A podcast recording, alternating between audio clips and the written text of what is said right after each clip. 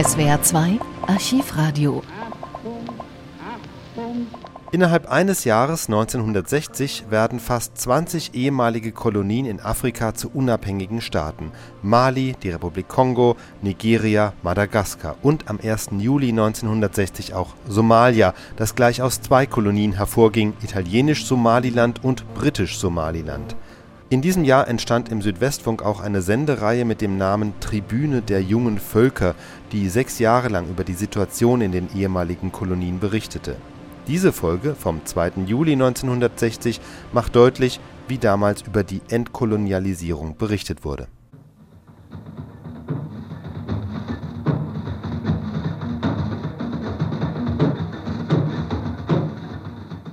Tribüne der jungen Völker Stimmen aus Afrika und Asien.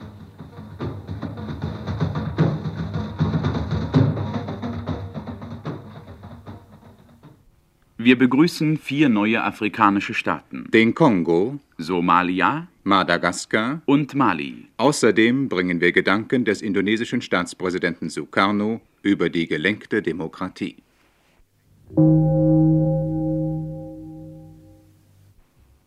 Seit Beginn des Jahres 1960 hat die Entwicklung in Afrika zur völligen politischen Unabhängigkeit ein immer schnelleres Tempo eingeschlagen. Allein im Monat Juni erhielten fünf ehemals europäische Kolonien ihre Freiheit: Mali, Madagaskar, britisch und italienisch Somaliland und belgisch Kongo, der von nun an der zweitgrößte Staat auf dem dunklen Kontinent ist Genau 75 Jahre, zwei Monate und vier Tage nach seiner Schaffung durch König Leopold II. von Belgien wurde der Kongo am 30. Juni zu einer unabhängigen Republik proklamiert. 13 Millionen Afrikaner leben auf diesem Territorium, das etwa achtmal größer wie die Bundesrepublik ist und das seine Unabhängigkeit in einer Rekordzeit erlangte. Denn erst vor etwa eineinhalb Jahren haben die afrikanischen Führer offiziell die Souveränität ihres Landes gefordert aus Anlass der Unabhängigkeitsfeiern übermittelte uns Heinrich Spieker aus Brüssel den folgenden Beitrag über die ehemalige belgische Kolonie am Kongo, über den Charakter ihrer Landschaft und ihrer Menschen und die künftigen Aufgaben des jungen Staates im grünen Herzen Afrikas. Man braucht nur einen Atlas aufzuschlagen, um am Verlauf der Grenzlinien zu erkennen, dass auch die ehemalige belgische Kolonie am Kongo, das junge Riesenreich im Herzen Afrikas, in ihren äußeren Formen im Wesentlichen an europäischen Kartentischen festgelegt wurde. Immerhin lässt sich eine gewisse natürliche Harmonie nicht bestreiten.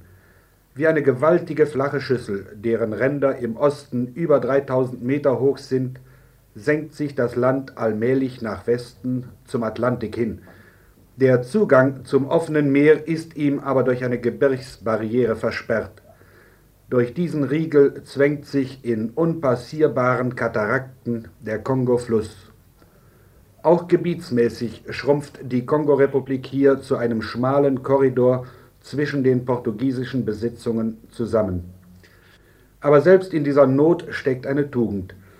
Wo die Stromschnellen den Fluss unpassierbar machen, speichert er eine Energie, die sich, wenn sie erst einmal nutzbar gemacht wird, nur in vielen Millionen Kilowattstunden ausdrücken lässt.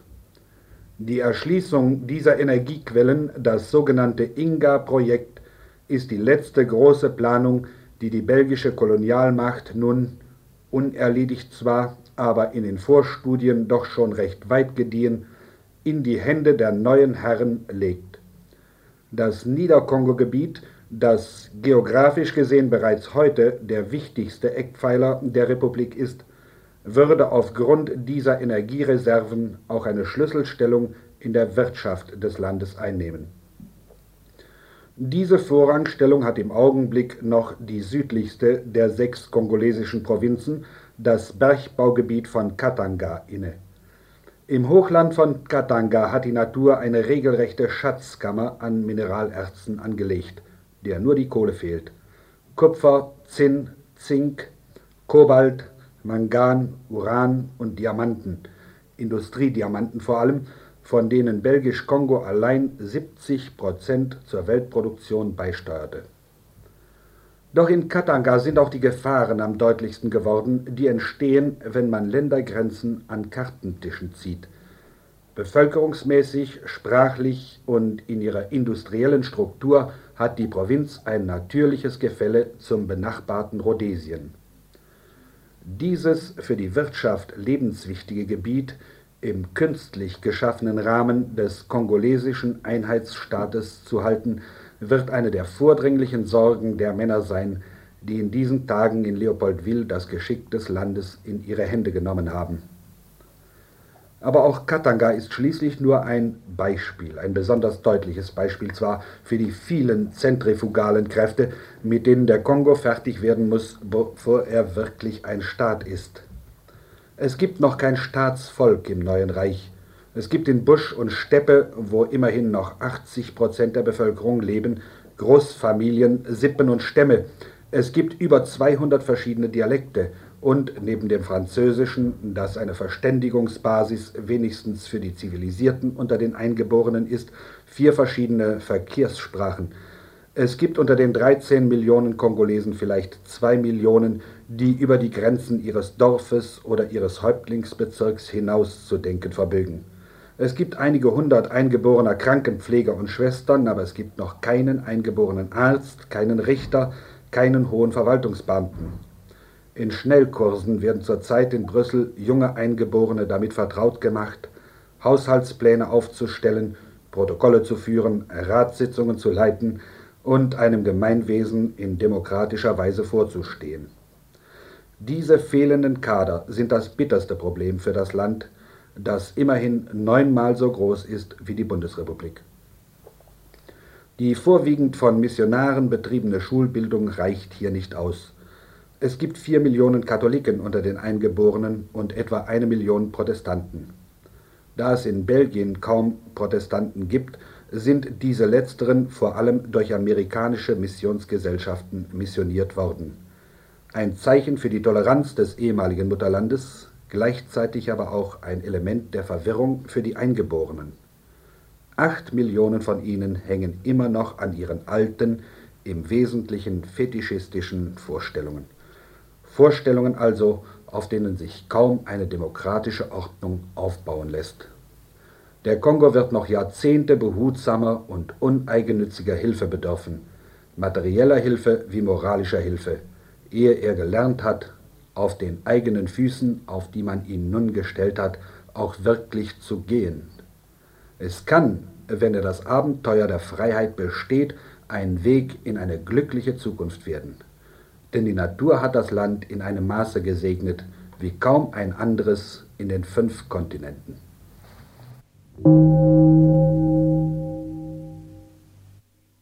Etwa zur gleichen Stunde, in der der Kongo seine Unabhängigkeit feierte, schlossen sich das frühere Italienisch und das benachbarte Britisch-Somaliland zum neuen Staat Somalia zusammen.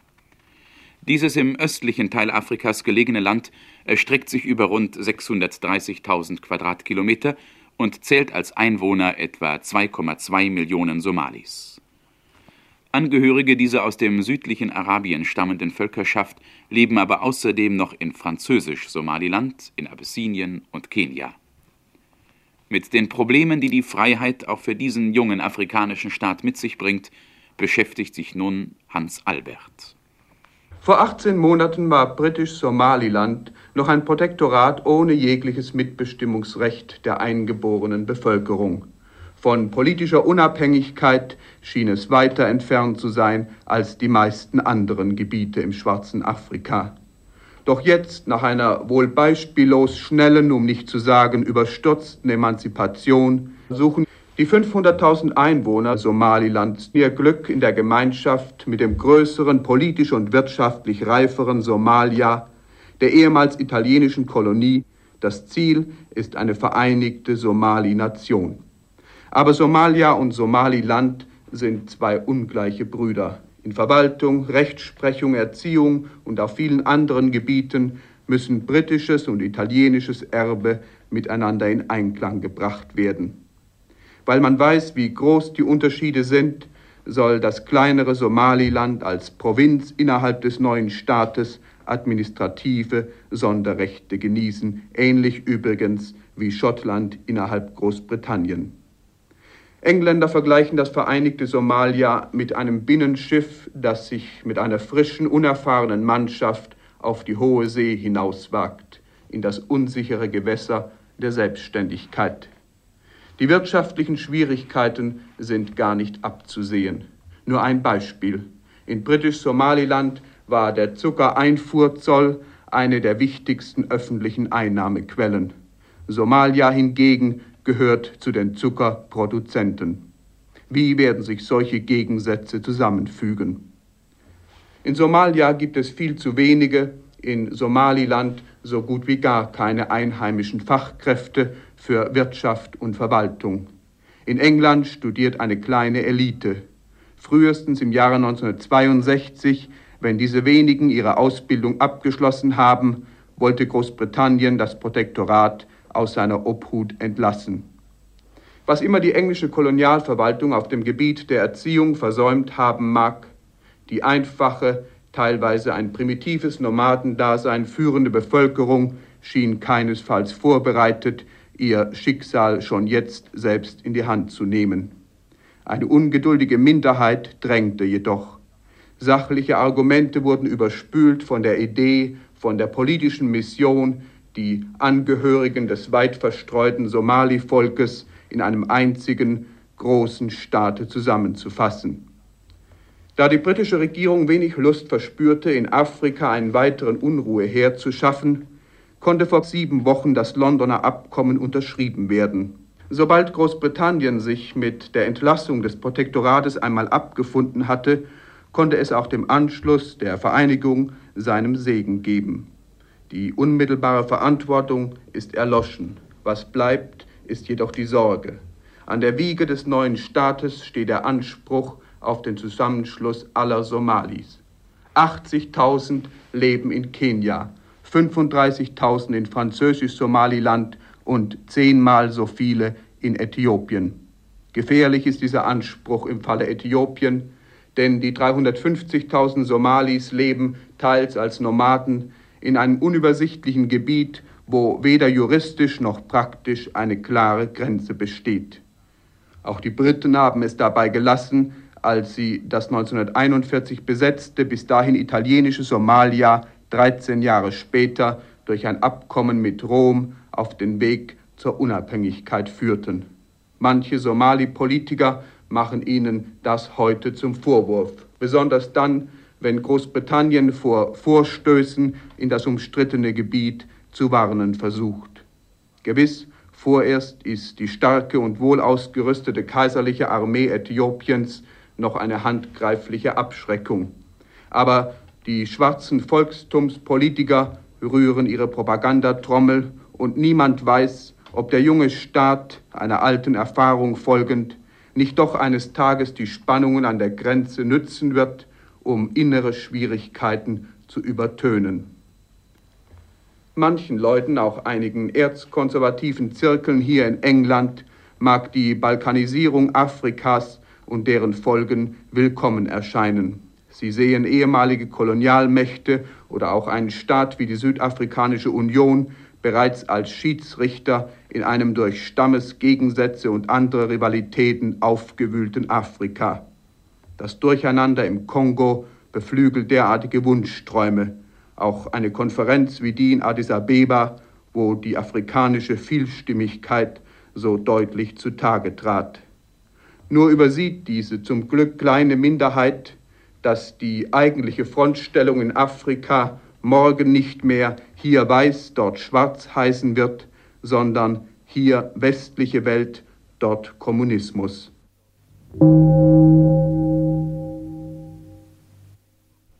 Innerhalb einer Woche entließ Frankreich zwei seiner ehemaligen Kolonialgebiete in die Unabhängigkeit.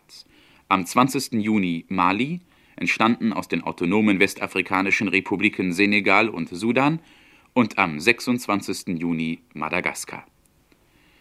Mit seinen rund 590.000 Quadratkilometern ist Madagaskar die viertgrößte Insel der Erde. Sie zählt etwa 5 Millionen Einwohner, die größtenteils malaiischen Ursprungs sind.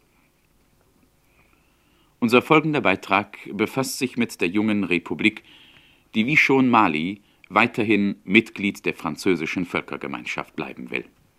Madagaskar.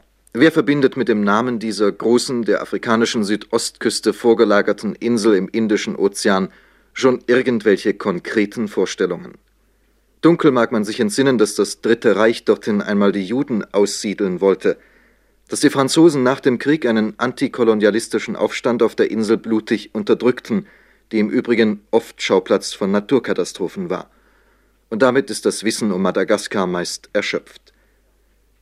Die Insel hat sich nun plötzlich als einer der jüngsten souveränen Staaten etabliert, und sie wurde auch bereits als unabhängiger Partner in der neuen französischen Gemeinschaft Mitglied der Vereinten Nationen.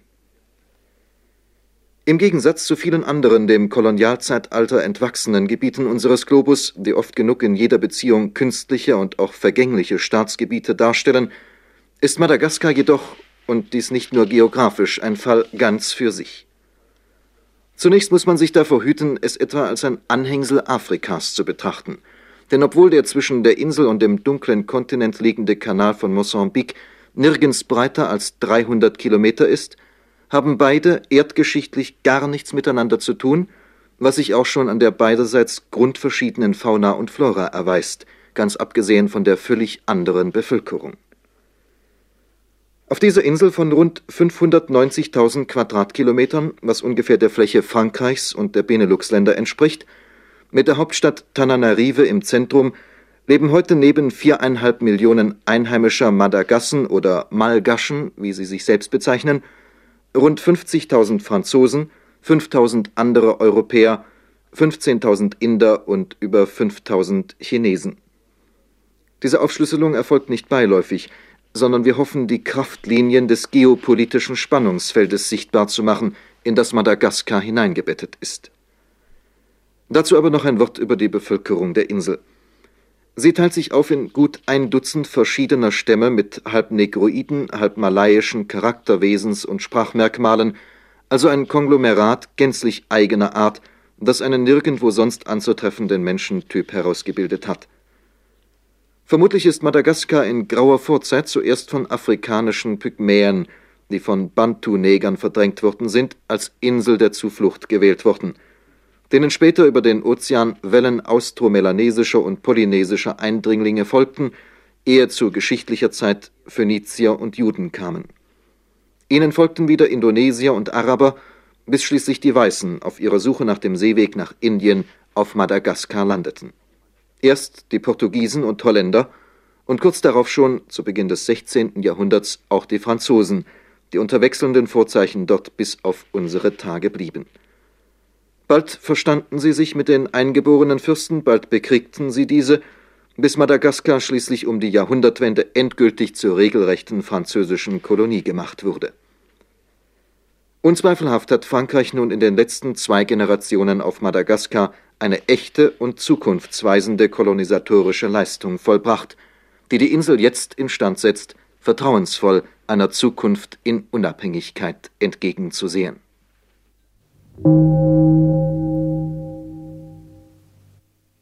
Künftiger Präsident des neuen westafrikanischen Staates Mali, über dessen Unabhängigkeitsfeiern wir vor acht Tagen in unserer politischen Abendsendung Tribüne der Zeit direkt aus der Hauptstadt Dakar berichteten, wird der Dichter und Professor Leopold Sédar Senghor, der Präsident der Bundesversammlung der Mali-Föderation und ehemalige französische Minister werden Dieter Wolf beschrieb das folgende Lebensbild dieses stark vom europäischen Geist geprägten afrikanischen Politikers, der auch den Text der Mali-Hymne dichtete, die wir im Anschluss an das Porträt von Leopold Sédar Senghor senden.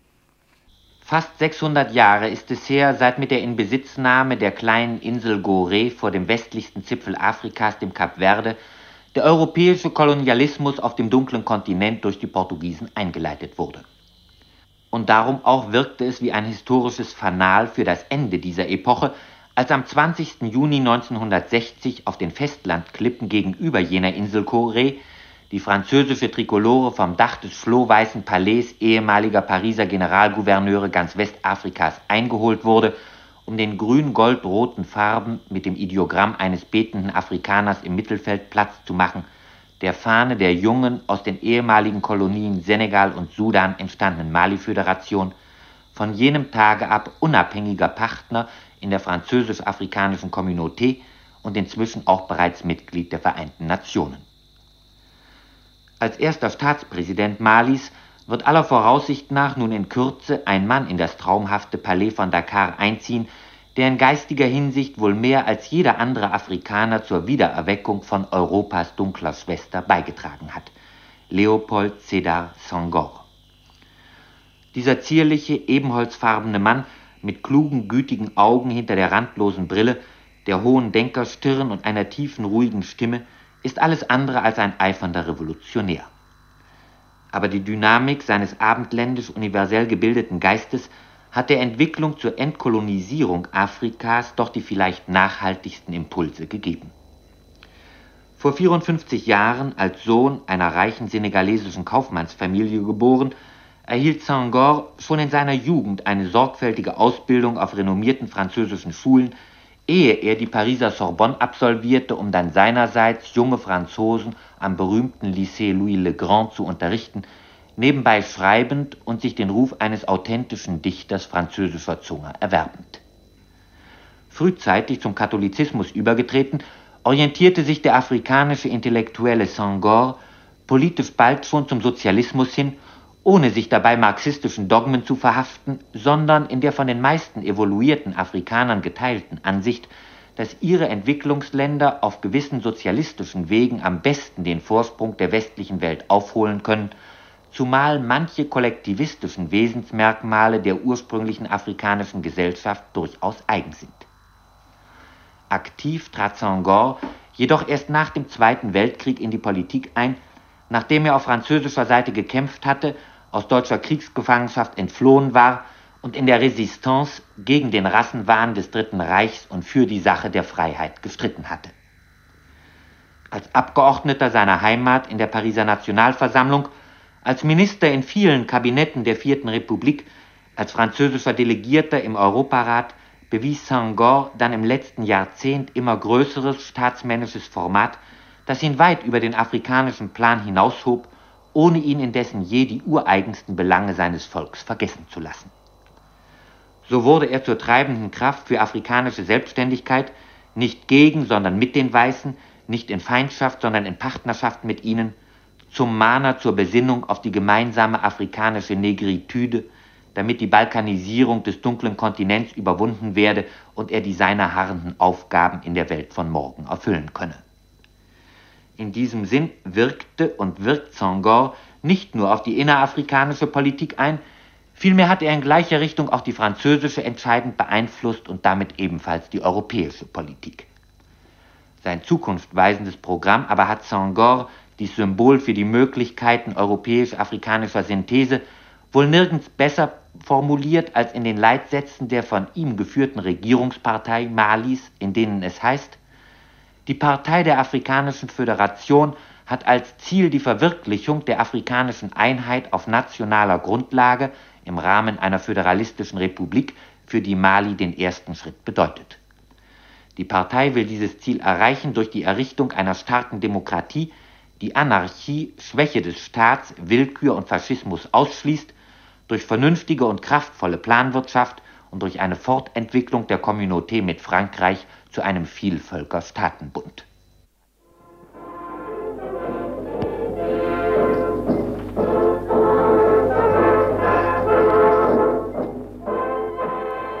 O Mali, wie alle unsere Helden werden wir hart sein, aber ohne Hass mit ausgebreiteten Armen.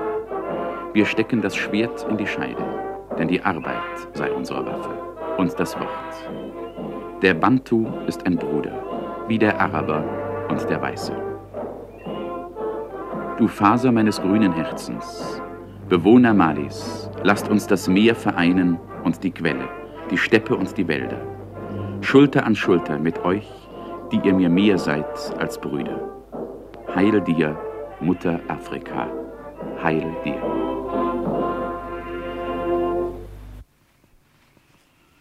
Und nun noch ein Blick nach Asien, dass bei unseren letzten Sendungen etwas im Hintergrund stand, weil unsere Aufmerksamkeit auf die großen Vorgänge in Afrika gerichtet war.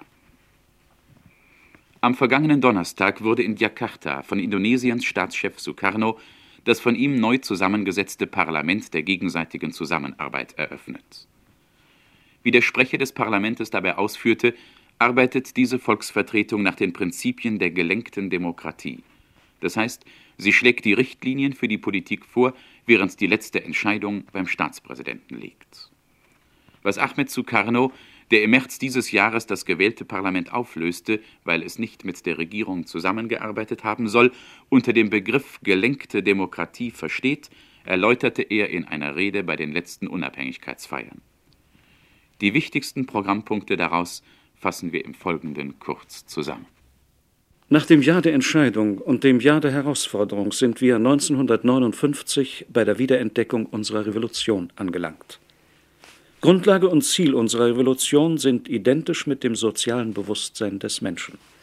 Das soziale Bewusstsein der Völker der Welt ist identisch, ohne Rücksicht darauf, wo die Völker leben.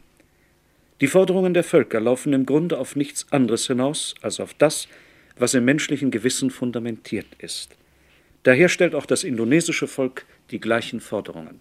Soziale Gerechtigkeit, Freiheit, Unabhängigkeit und sonstige Forderungen, die gemeinsam das Bewusstsein des Menschen ausmachen, sollten mit revolutionären Mitteln erfüllt werden.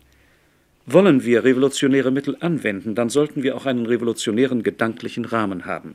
Daher sind wir zur Verfassung von 1945 zurückgekehrt. Alle Mittel unseres Kampfes, das heißt die Exekutive und die Legislative, der gesamte staatliche Apparat, alle Mittel der Produktion und Verteilung, alle gesellschaftlichen Organisationen, soziale, wirtschaftliche und politische, sollten neu geformt werden. Die Institutionen der staatlichen Macht, die Streitkräfte und die Polizei sollten sich von jeder Form liberalistischen Denkens freimachen. Von nun an wollen wir uns unter dem Banner der Verfassung von 1945 versammeln. Die Mittel der Produktion und Verteilung müssen so organisiert werden, dass die Verfassung verwirklicht werden kann und nicht so, dass nur die Taschen einiger weniger gefüllt werden. Die Neuordnung wird auf politischem, wirtschaftlichem und gesellschaftlichem Gebiet stattfinden. Sie ist in Wahrheit der Grundgehalt unserer Revolution, die Seele unserer Revolution. Im Grunde genommen ist sie die höchste Autorität unseres nationalen Lebens und identisch mit dem Ideal der Revolution von 1945. Diese Neuformung und Neuordnung wird in Übereinstimmung mit den Bestimmungen der Verfassung von 1945 ermöglicht und durchgeführt werden.